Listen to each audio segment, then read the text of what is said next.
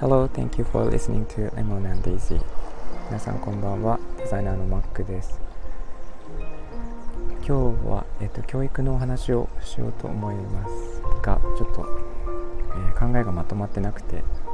なんかダラダラとお話ししようかなと思っています。えっと教育事業を私が始めたのが3年ぐらい前なんですけどえー、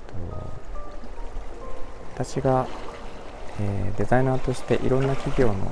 事業の立ち上げに携わったことがあってあのスタートアップ企業ほとんどなんですが新しい世にない価値を作り出すっていうところで、えー、まあ、デザイナーとしてゼロからですね、あのー、アイデアを出し合って形にして世の中に出してという経験が何十社もやってきているのでそれを子どもと一緒にできないかなと思ったのがきっかけです。なんでかっていうと,、えーとそういう、えー、価値を作り出すこと自体がこれからは必要だし、えー、それは大人がやるだけではなくて子供からやっていても全然おかしくないし、えーと、そういう経験こそ必要なになってくるだろうということでやってきてましたでえっと12年でいろんなものを作り上げましてすでにあの、えー、ネットショップで売ったりですね。あのなんか一応作ってあの売って終わりではなくてそこからあのいろんな人の意見を聞いて、えー、改善したりとかなんか普通の会社がやるようなことを子どもたちと一緒に面白おかしくやっているというのがと私がやっているワークショップの内容になるんですがそれを最近、えっと、見直してましてというのはあの過去の放送で何度かお伝えしてるんですが私が未来志向からその今を生きることが一番大事だっていうことであのなんかフォーカスを変えてきてましてで教育の授業もそれに伴ってなんか考え方を変えようと思ってるいたんですけどなかなかどうやって変えていいか分からなくて。でなんかずっと何ヶ月も今迷ってる状態だったんですがなんとなく見えてきてそれについてちょっと今日は言葉にしてみようかなと思っています。えっと起業家の体験とかスタートアップの、えー、真似事というか、えーと、そういうことってすごい楽しいし必要ではあるんですけどえっとなんか普通の教育と同じ例えば算数とか国語とかその並びで起業家育成っていう科目があって、えー、人になった時にこれは確実に役に立つだろうっていうことでやってきたんですよね。でもなんかそれってまあ楽しいし楽しくやってるので楽しいは楽しいんですよ。だけど子供が本当に今それをやりたくてやってるんだろうかっていうところに焦点を当ててみると必ずしもそうではない。あの大人はねすぐ分かるんですよこれをネットで売ったら1000円で売れるとかこれは絶対役に立つ技能だから今やっといた方がいいみたいなことは分かるんですけど子供はそれに気づいていないしいないこともあるし、えっと、そのために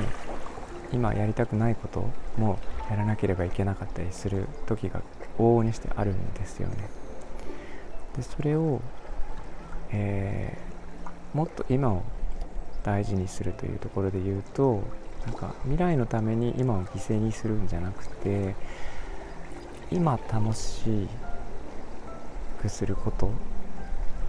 がすごい大事だなと思ってます。でそのためにあの今までは私がすごいなんか思考を凝らして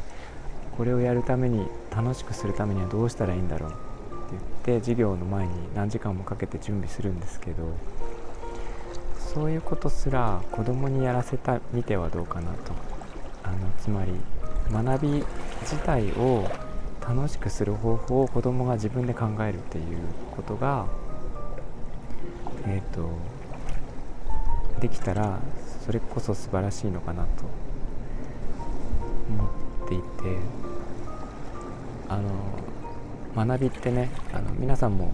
もう経験から分かると思うんですけど楽しいことをやっている時はすごい吸収するんですよね。いろんな知識とか。だけど楽しくないことをやってる時あの宿題いやいややっているとかもう全く身にならないですよね。だから学び自体を楽しくする。何を学んでどうやって学ぶのかっていうこと自体も生徒に子供に考えさせるっていう。で先生はそれを監督者としてもちろんあの見ていなければいけないんですけど、えっと、楽しくするっていう、えっと、エンタメの要素エンターテインメントの要素がすごくあ私のワークショップではそれが必要なんですけど、えっと、さらにそれを強くして自分から楽しませる。楽しんで学び他の人を楽しませるっていうことを考えていくというそういう教育をしていこうかなと今思っています。あのこれも過去の放送で言ったんですけどその、えっと、プレゼントをもらった時の幸せ幸福度よりも自分から人を喜ばせようと思って、えー、プレゼントを探してあげた方が幸福度が長続きするっていう結果もも出ているようにその